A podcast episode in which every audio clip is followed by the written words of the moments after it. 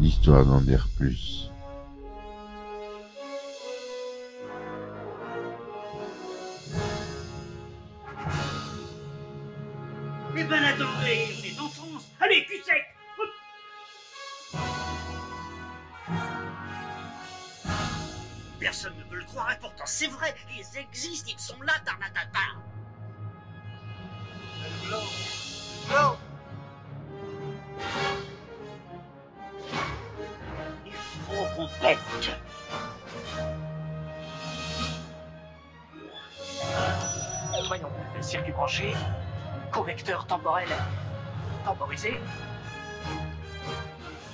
Bonjour, bienvenue sur Histoire d'en dire plus. Aujourd'hui, on parle euh, d'un film euh, des frères Cohen que j'adore. Joel et Ethan Cohen. Les frères Cohen. J'ai pas trop abordé encore euh, cette partie-là du cinéma. Le cinéma noir. Et on va commencer avec un film euh, avec George Clooney, Brad Pitt et John Malkovich. C'est Burn After Reading. Allez, c'est parti mon kiki.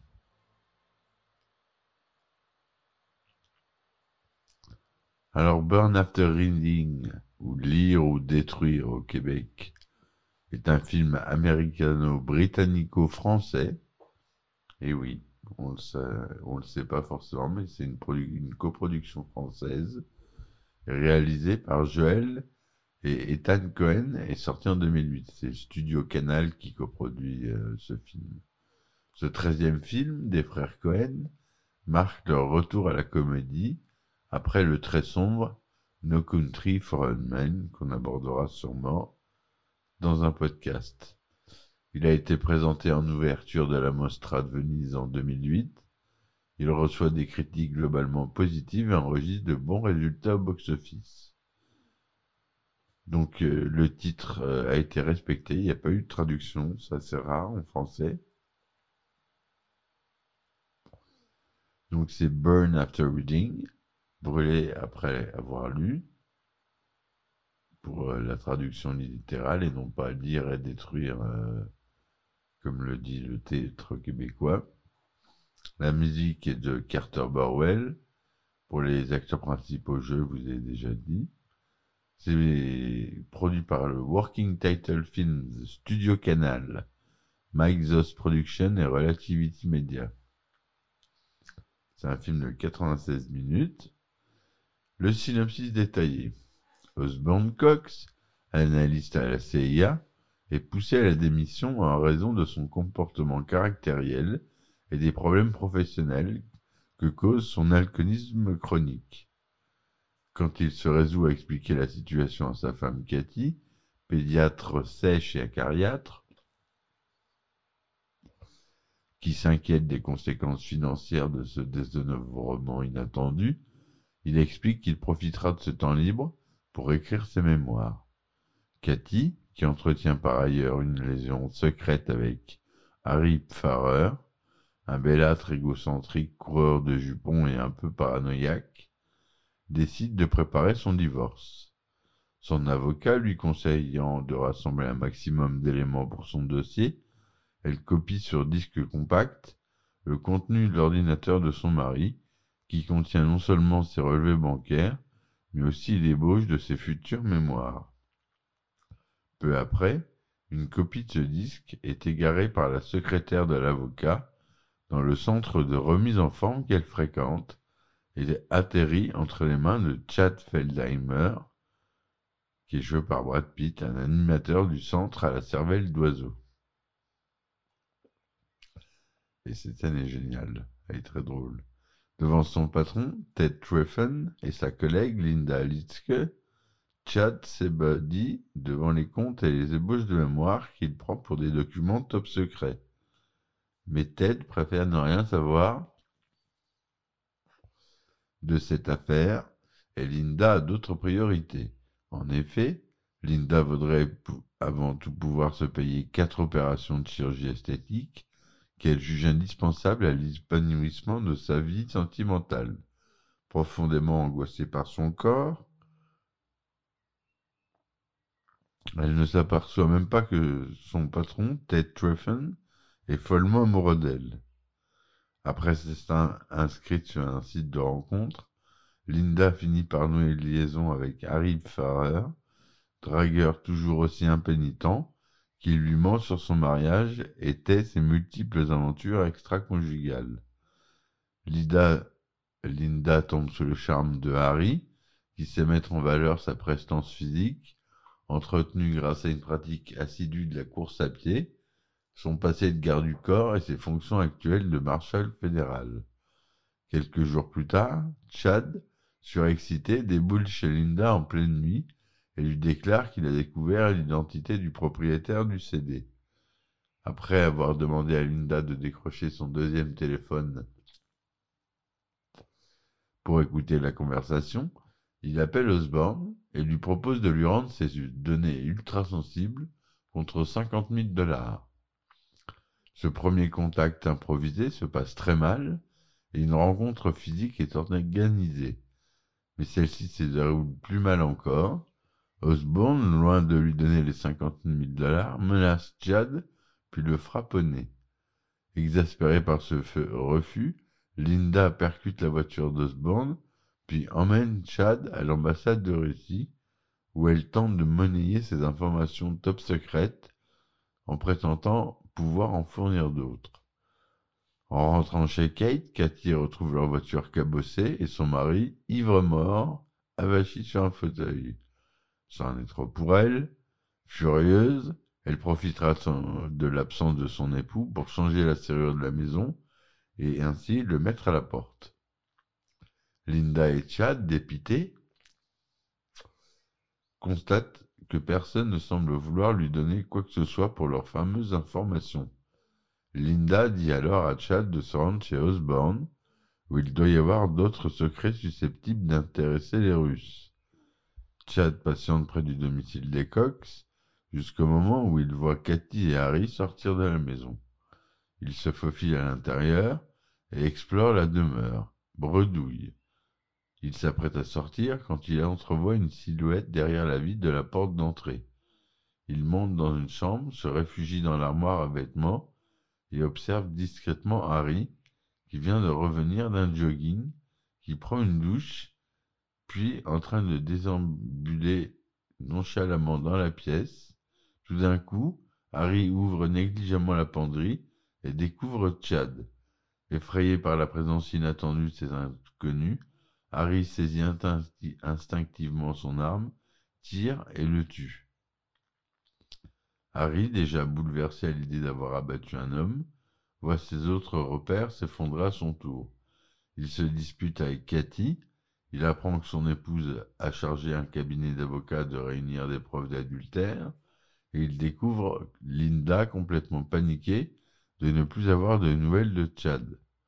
Linda retrouve Harry dans un jardin public et lui indique le dernier endroit où Chad s'était rendu. Stupéfait, Harry constate que l'adresse correspond à celle d'Osborne, là où il a abattu un homme non identifié. Pris de paranoïa, Harry crie à Linda Mais qui es-tu? Puis s'enfuit, s'enfuit après avoir cru être cerné par des hommes en train de le surveiller. Stupéfaite et désespérée, Lindra s'adresse finalement à Ted Tefron, qui, pour lui prouver son amour, se résigne à aller à son tour chez les Cox, voir s'il retrouve trace de Chad. Pendant ce temps, sur le bateau de plaisance où il habite désormais, Osborne découvre que Cathy a vidé ses comptes bancaires. Fou de rage, il saisit une hachette et retourne chez lui. Il fracasse la porte de la maison conjugale, et entre pour récupérer ses affaires. Soudain, alerté par un bruit, il va chercher un pistolet, redescend à pas de loup au sous-sol et surprend Ted Tefron, croyant d'abord, tenir l'amant de sa femme, puis réalisant qu'il a affaire à une connaissance de Chad et de Linda, il tire. Blessé, Ted réussit néanmoins à rejoindre la rue avant d'être attrapé par Osborne, qu'il l'achève à coups de hache. Quelques jours plus tard, au siège de HCIA, l'ancien patron d'Osborne Cox, Palmer Smith, fait le point avec son supérieur hiérarchique. Chad et Ted Streffen sont morts. Osborne Cox, Osborne Cox, grièvement blessé par l'agent de la CIA qui surveillait son domicile, est dans le coma. Harry a été interpellé alors qu'il tentait de s'envoler pour le Venezuela, pays qui n'a pas d'accord d'extradition avec les États-Unis, et Linda promet de tout oublier si on finance les opérations de chirurgie esthétique. Le supérieur de Palmer, désiré de clore de cette affaire, et soucieux qu'aucun autre service ne vienne s'en mêler, décide de laisser partir Harry et de régler les frais médicaux de Linda. En refermant le dossier, les deux officiers de la CIA admettent qu'ils n'ont rien compris à cette histoire de fou. Voilà une histoire comme on les aime, euh, classique chez les frères Cohen, complètement déjantée. Donc, euh, les personnages. Osborne Cox, marié à une femme sèche et cassante qui le méprise et le trompe, est un alcoolique chronique, volontiers irascible, voire violent. Analyste de niveau 3 à la CIA, il est déclassé dans son travail. Devenu ingérable, il est doucement poussé vers la sortie par ses supérieurs. Les circonstances vont faire de lui le meurtrier d'un parfait inconnu. Henri Pfarrer, ancien garde du corps, il exerce désormais dans la police de proximité. Coureur de jupons invétéré, il saute sur tout ce qui bouge en écumant les cœurs esselés sur Internet. Il en est ainsi devenu l'amant de l'intransigeante Cathy, la femme d'Osborne. Soucieux de son apparence, il entretient son corps, son outil de travail en quelque sorte, en faisant du jogging à tout moment, notamment après avoir fait l'amour. Un peu parano, il se croit épié et n'a pas tout à fait tort car sa femme a, chargé une agence de filature de préparer à son encontre un divorce pour faute. Cathy Cox, rigide et autoritaire, exerce le métier de pédiatre, bien qu'elle n'aime pas les enfants. Elle méprise son mari et s'est laissée séduire par ce beau parleur de Harry Pfeffer, mais naturellement elle l'en prévient, pas pour la bagatelle. Linda Litzk, employée dans une salle de gym, pense que son corps défraîchi lui porte préjudice sur le plan relationnel et met tous ses espoirs dans la chirurgie esthétique pour trouver l'homme de la vie sans s'apercevoir que Ted Treffon, son chef, n'a Dieu que pour elle. Après tant d'autres, elle va tomber dans les filets de Harry Farrer. Chad Feldheimer, jeune collègue de Linda, léger et superficiel, aide celle-ci à faire chanter Osborne pour obtenir les fonds qui permettraient à Linda de faire appel à la chirurgie esthétique. Son irresponsabilité va lui coûter la vie. Ted Treffon, terne quinquagénaire et gérant d'un club de gym, est amoureux transi de Linda, à laquelle il n'ose avouer sa flamme. Un mire, amour pour qui, pour platonique qu'il soit, va néanmoins conduire à la mort. Donc George Clooney joue Harry Farrer, France McDormand joue Linda Litzk, Brad Pitt joue Chet Faldermeyer, l'employé de centre de, gym et collègue et ami Linda. John Malkovich il joue Osborne Cox, agent de la CIA. Tilda Swinton y joue Katy Cox, femme d'Osborne et médecin. Richard Jenkins y joue Ted Treffen, gérant du club de gym et amoureux de Linda. Elizabeth Marvel y joue Sandy Pfarrer, épouse de Harry.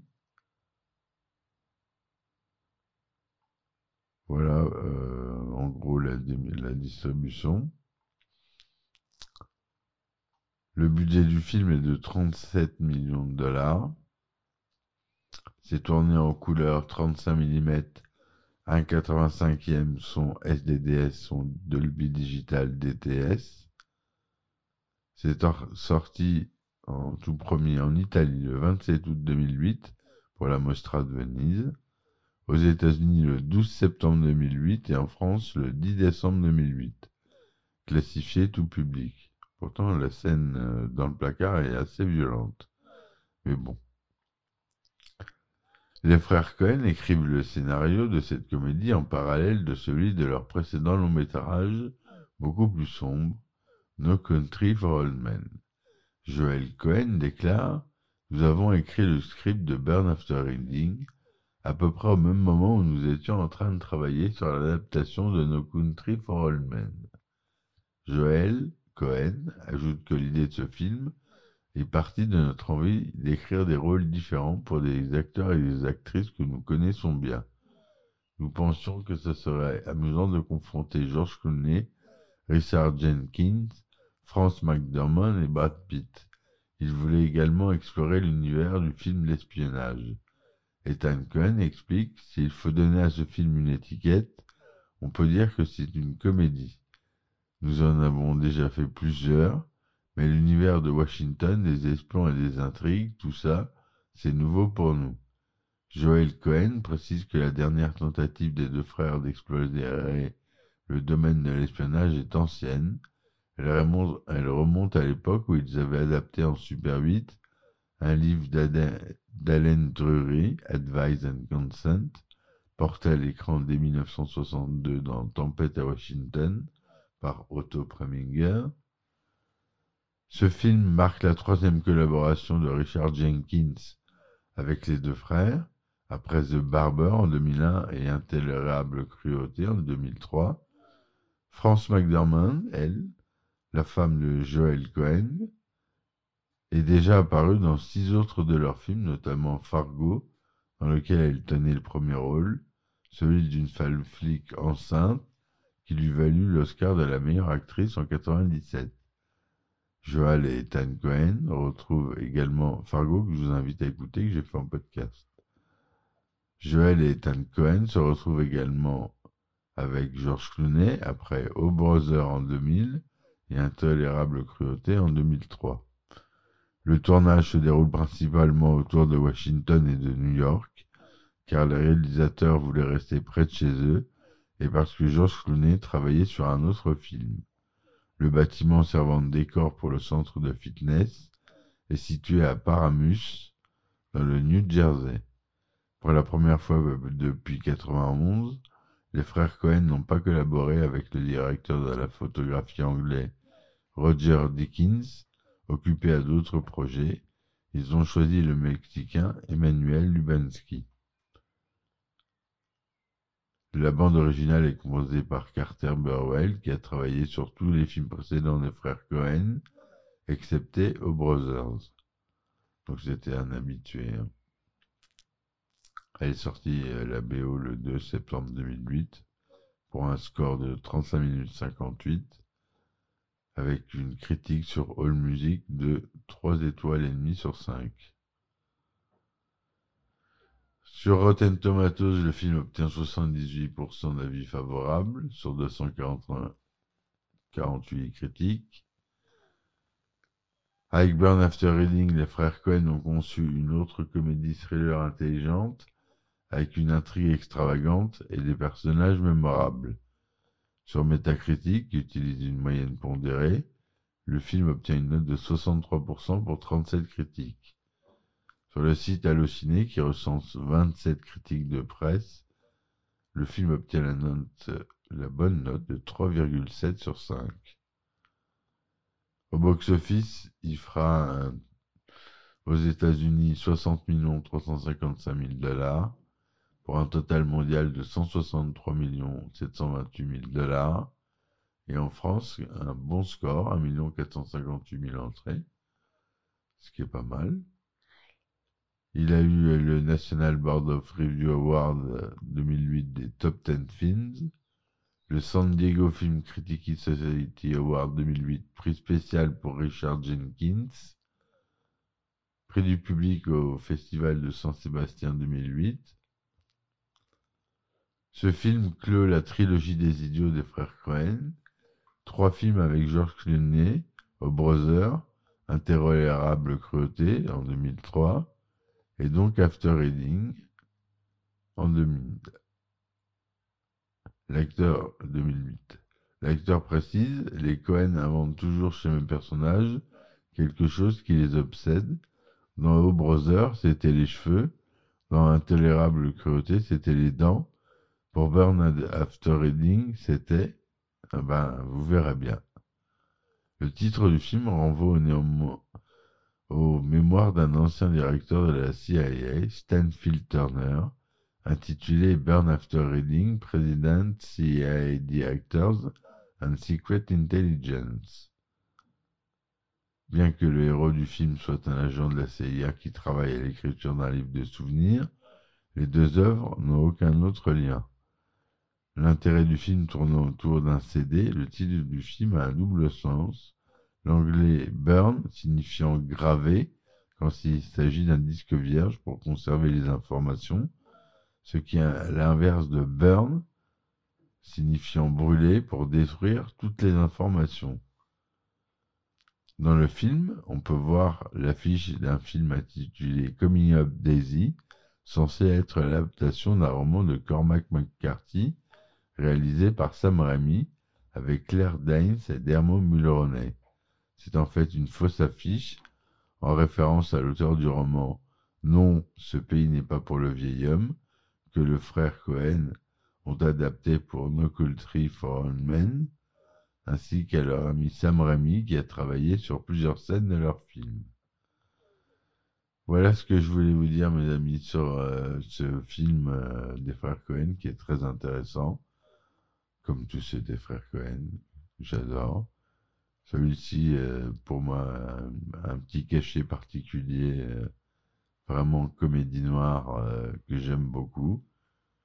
Donc j'aime le voir et le revoir avec plaisir. Rien ne me dit que ce soir je ne me le fasse pas par hasard. Par exemple. Voilà, donc je vais vous laisser là-dessus. N'hésitez pas à laisser des commentaires et des likes. Ça aide ma chaîne. Ça vous dérange pas, ça vous coûte rien. Et moi, ça m'aide beaucoup. Vous pouvez me soutenir sur mes plateformes telles que Tipeee, Ulule, sur Patreon, vous avez des épisodes inédits avec des anecdotes de tournage spéciales. Il y a un abonnement avec des anecdotes de tournage spéciales Star Wars et Retour vers le futur. Ça coûte 2 euros pour l'abonnement. Et voilà. Je vous dis merci de m'avoir écouté. À bientôt pour un nouveau podcast. Et ciao ciao, on est en binaural 3D. Histoire d'en dire plus.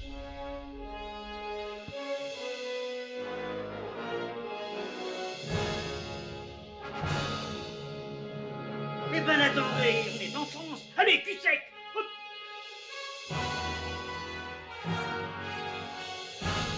Personne ne peut le croire et pourtant c'est vrai, ils existent, ils sont là, Tarnatata.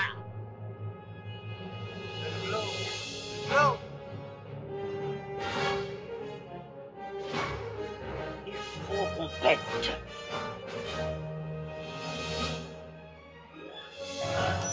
Voyons, circuit branché, convecteur temporel temporisé,